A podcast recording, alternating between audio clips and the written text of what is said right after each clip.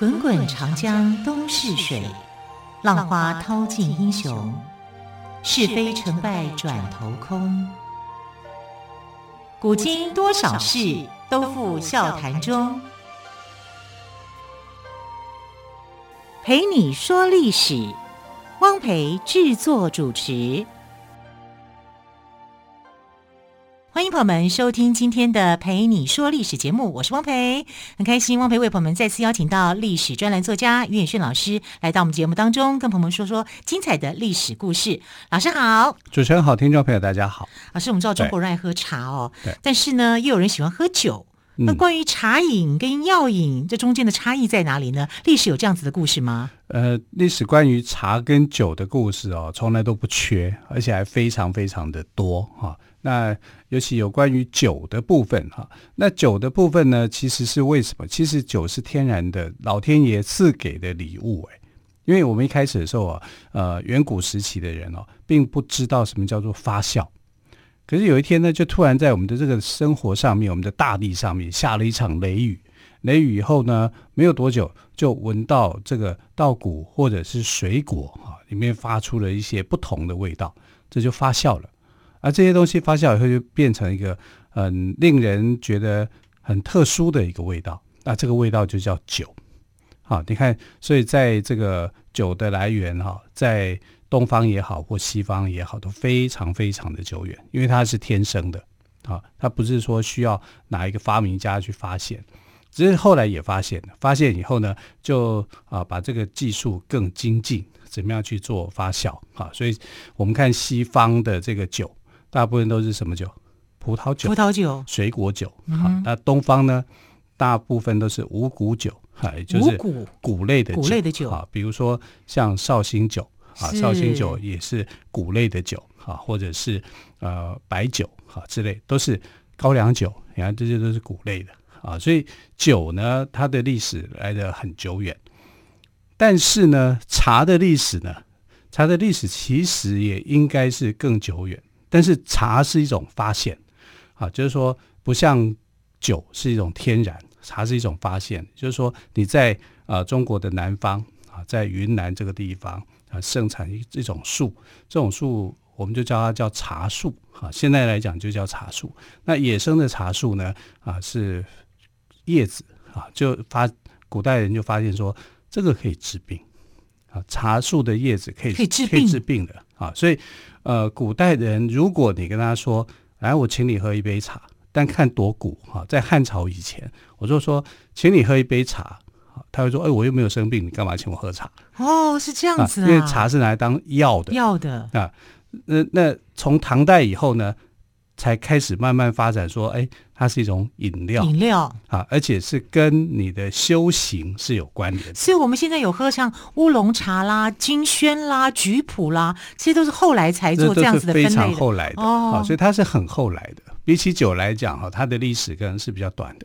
但是你要说短，也没有短多少，哈，因为呃，我们常讲，就是因为在唐朝的时候啊，有一个和尚啊，后来就是。还俗了哈，在这个和尚还俗的和尚呢，叫做陆羽，羽毛的羽哦，什么《陆羽茶经》就这样来的吗？对对对对哈，陆羽他写了一本《茶经》，那从此以后在唐朝就奠定了茶的这个地位啊，就是说要怎么样喝茶，喝茶要用什么样的水啊，喝茶要用什么样的器皿啊，喝茶该怎么煮啊，啊，这种各式各样的一个学问在里面就变得好深奥啊，好有学问，好有趣这样。可是你知道吗？陆羽不是第一个喝茶的。啊，第一个吃茶，我们讲叫做吃茶，不叫喝茶。哦，对，所所以有一家店叫吃茶去。对对对，因为一开始茶是拿来吃的，吃的哦，而且它苦苦的，所以你知道茶的原来的字是写成荼毒的荼，就哦，就多一横，多一横，对，荼毒的荼。为什么荼呢？荼就是草嘛，它其实就是茶啊。那后来呢，因为呃唐玄宗啊，他把这个字拿掉一横，改掉了。所以这个字是被改掉了，就变成茶了。本来这个字叫做荼，啊，所以如果我们看到古书上面写茶，它写成荼，它是对的。哦，所以我们也不是说古古书印错了。对对对，哦、什么如火如荼、嗯、啊，荼毒百姓。哦，如果念如火如茶也可以了。哎，真的可以。那为什么叫做荼呢？因为荼这个就是茶，吃起来是苦苦的。啊，就是你单吃它的时候，它就带一点苦味的啊，所以它在这个呃中国早期的时候被拿来当做药，是拿来做药用的。谁吃它啊？哦，这个大赫赫有名啊，叫做神农氏。所以神农氏尝百草，对啊，就从茶叶开始吗？呃，茶茶叶是它的解药，其中的一部分哦，解药是它的解药，啊、因为。尝百草，你怎么知道说这个草这个哪个可以吃，哪个不能吃？因为那是出名阶段嘛，对不对？哈，所以你知道神农氏后来被当成为药神，医药的药，医药分业。如果可是我觉得神农氏很可怜，因为你不知道他吃的，他吃了这么多，也不晓得哪个是有毒的。呃，对，没错，就是这样子。他就是一世再世，嘉惠后人啊。如果我们去台北保安宫哦，保安宫的前殿供奉的是保生大帝，对不对？医神嘛，啊，就是。这个医药医就是主要在救人治病，在医的这部分。后殿上面呢，拜的药王药神就是神农氏，好，你就看着他穿的原始的服装，好，就这样。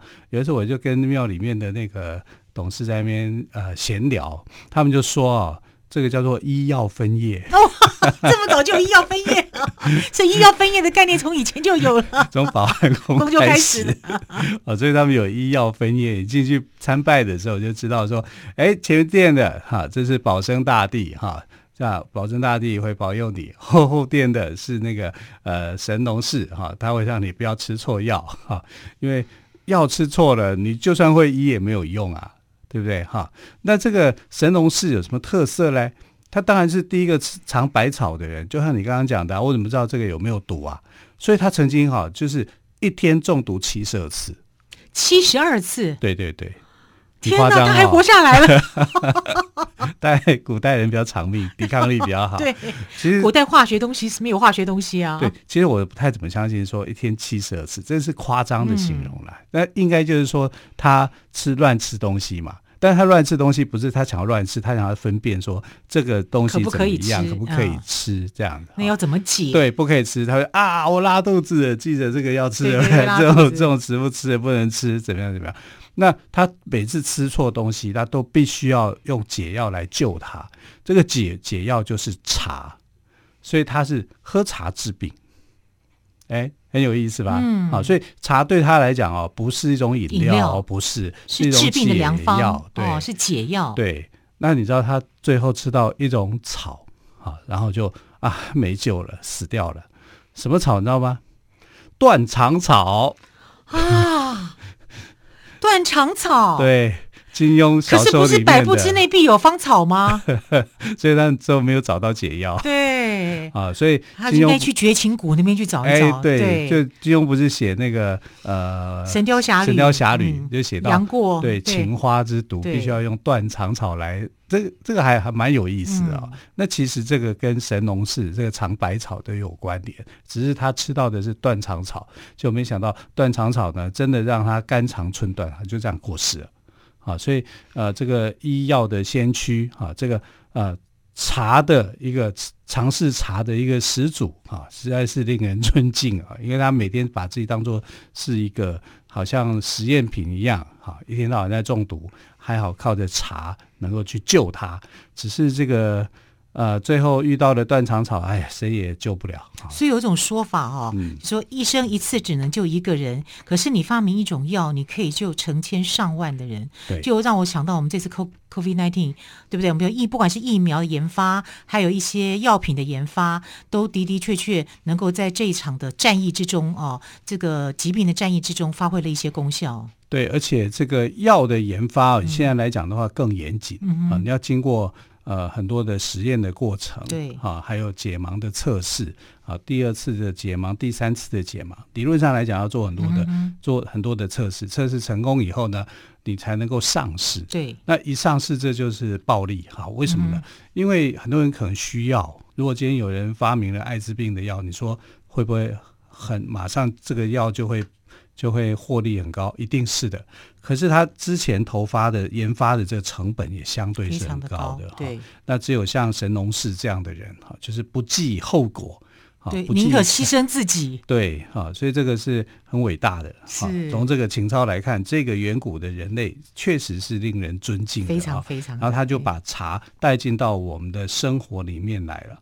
啊，所以有时候呃，到保安宫去看一看，你可以去看看后面的那个神农氏，虽然他长得不漂亮、不好看、不帅，那不是重点，重点是他这个悬壶济世。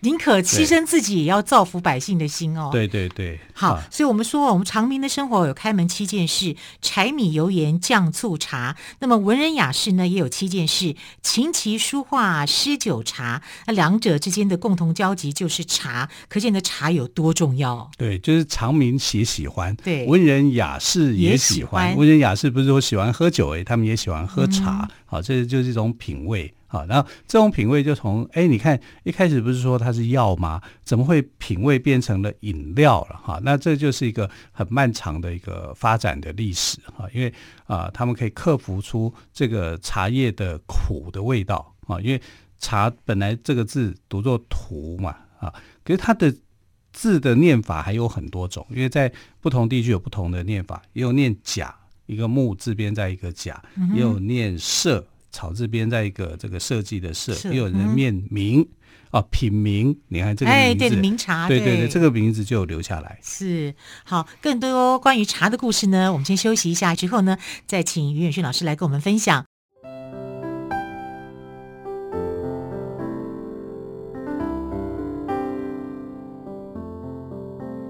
听见台北的声音。拥有颗热情的心，有爱与梦想的电台，台北广播 FM 九三点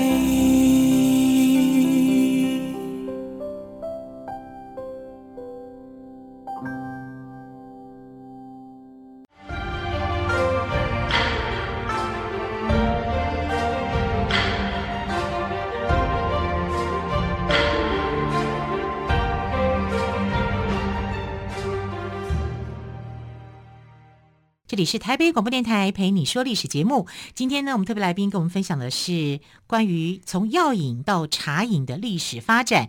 老师，刚刚我们谈到呢，这个神农氏哦，尝百草，最后尝到了断肠草，就离开了人世。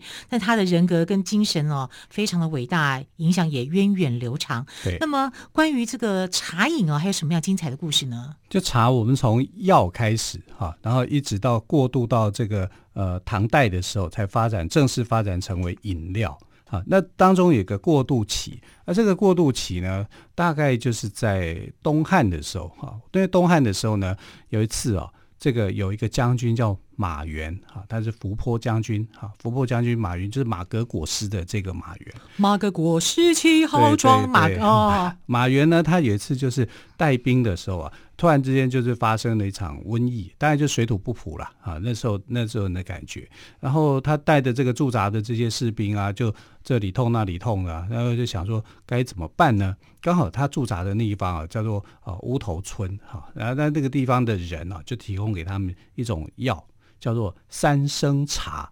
这三生茶是哪三个生呢？生就是生活的生，哈，一个就是生米、生姜跟生茶，然后一起磨，一起磨，磨磨磨磨磨，然后泡水喝。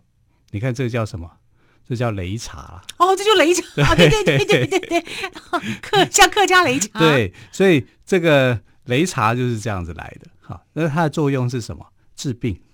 啊，就是喝了以后，哎，这些士兵的这个啊，这个身体就变好了，就能够去打仗了。啊，那这个典故有两种说法，一个说法是东汉的这个伏波将军马援，另外一个就是说三国时代，啊，其实也是东汉啊，就是嗓子大的那个张飞啊，张飞驻扎的时候，就是一样遭遇到同样的情形，那也是喝了这个三生茶。所以我们可以知道，不管是马援或者是张飞，他们同时间都遇到了这个状况，水土不服的状况，然后因为饮用了三生茶获得改善，然后这个三生茶后来就越加越多，什么芝麻啊，什么东西啊，就就这好神奇耶！对，那就变成了现在的擂茶了啊。嗯、所以我们看到，就是它等于算是有点。从药物的作用啊，药饮，然后过渡成为一个呃可以药饮又可以当做是饮料啊这样子啊，到唐代的时候啊，才慢慢发展变成了啊所谓的饮料。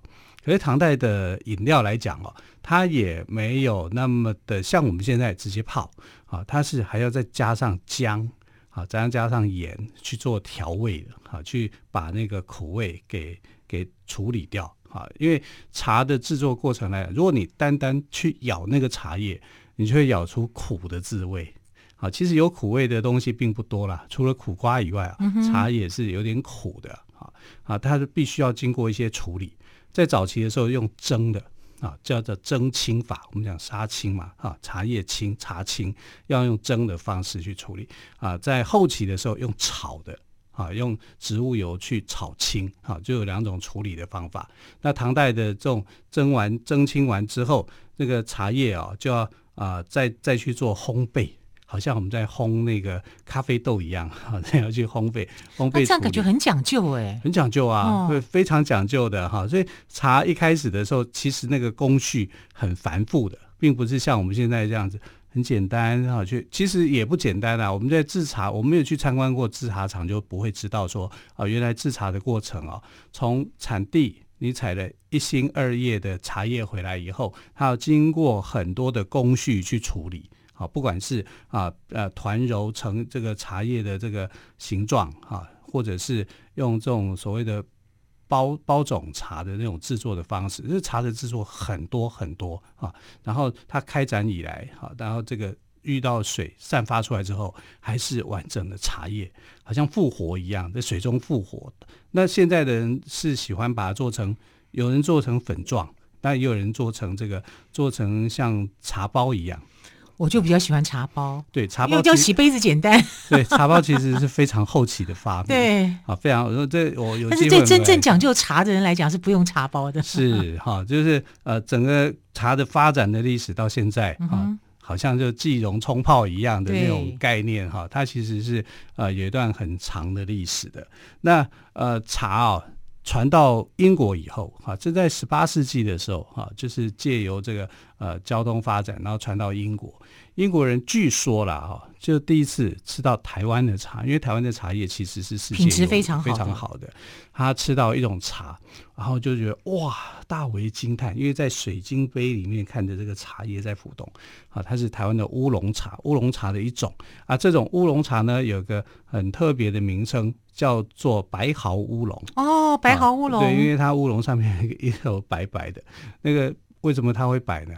因为这种的乌龙茶种呢，是被一种叫做小绿叶蝉喜欢去叮咬它，啊，叮咬以后呢，就产生一种化学的效果，然 后这茶叶特别好喝啊。所以以前，所以白毫乌龙跟乌龙是不一样的。呃，乌龙有好多种哦。啊，白毫乌龙是乌龙茶的其中一种一种啊。然后它是被小绿叶蝉咬过、嗯、叮咬过以后所产生的一种的特殊的一个效果啊。那这个茶呢，一开始就是这是传说哈，不是历史哈。但是但是这个传说非常的有趣，还就是说以前啊，在呃台湾在新竹这一带哈，对桃竹苗都是茶叶的产区嘛，重要的产区。那有一个农农妇就就那边讲说，我这个我这一盒茶叶我一定可以卖卖赚大钱啊。然后别人就看他说，你的茶叶这个白白的，好像发霉一样，可以赚到什么钱？一定会了钱，一定会缺钱用这样子，啊，然后他说才不是，我的茶叶好喝的要命，所以人家就骂他，就说你这个人哦，碰风啊，碰风啊，啊，客家话叫碰风，所以这个白毫乌龙另外一个名称叫碰风茶，碰风茶，你这人碰风了，就说你在吹牛啦，啊、吹牛、欸。可是他没有吹牛、欸，哎，他真的卖真好喝，真好喝。对，啊，后来后来才知道，大家去研究才知道说，哦，原来他是被小绿叶蝉给这个咬过以后，这样的茶叶非常非常的好喝，而且是不能够施任何的这个呃农药的，啊，不能做做一些那种呃。非自然的那种处理哈，因为非自然茶处理，小绿叶蝉就不会来咬了嘛。而且它越咬呢，那个茶叶啊就越好喝，好，所以这个东方美人茶啊就红到了英国去。其实。这个不一，这个故事不一定是真的哈，只是有一种这样的一个传说啊。但是传说就让白毫乌龙变得很特别、很美哈。现在呃，这个喝过白毫乌龙，真的会觉得你就不想喝其他茶 哦。我自己是这样子啊，啊，那但也不一定啊，因为其他茶也有其他的那种茶叶，每个人喜欢的滋味不一样。对对对，那我们来看，在十八世纪的时候，那些英国人哦，好爱喝茶，觉得这根本就是中国的神品。妙品，人间美味，人间美味。哈，他们英国不出茶，因为太冷了，哈，纬度太高，啊，这茶是要生长比较热的这个地区，所以后来他们就殖民印度，他们就在印度这个地方呢去种茶叶，因为之前呢一直到中国去偷茶，那他们分不清楚红茶跟绿茶是什么。红茶跟绿茶其实是同一棵树，因为烘焙的关系，效果不一样，所以产生出来的所谓的红绿之分，哈。跟绿茶就是我们讲的这个生茶嘛，那红茶就是发酵过的茶嘛，而他们不不了解，他们就以为说红茶有一棵树叫红茶树，绿茶有一棵树叫绿茶树，啊，就就去偷树，偷树了以后偏偏都养不活啊，因为太冷嘛，啊，你在英国那么冷的地方种不出茶叶来的，后来他们就改去这个印度去种。结果在阿萨姆这个地方呢，就种成功了。对，好的，阿萨姆茶就这样来，所以后来他们就篡改历史，就是说中国的茶说是世界第一的第一个第一次发现茶树的地方，啊，原生种在中国，错，是在我们印度阿萨姆红茶，啊，所以就有这样的一个辩论，这样的称，呃，在茶叶之间有这种战争，啊，我们看后来的这个鸦片战争，其实也跟茶是有关联的。原来鸦片战争跟茶是有关联的哦，真的是始料未及。对，好，更多有关于茶的故事呢，希望有机会再听于远炫老师分享喽。好，时间的关系，非常感谢我们的特别来宾于远炫老师以及各位好朋友们的收听，我们就明天再会，拜拜。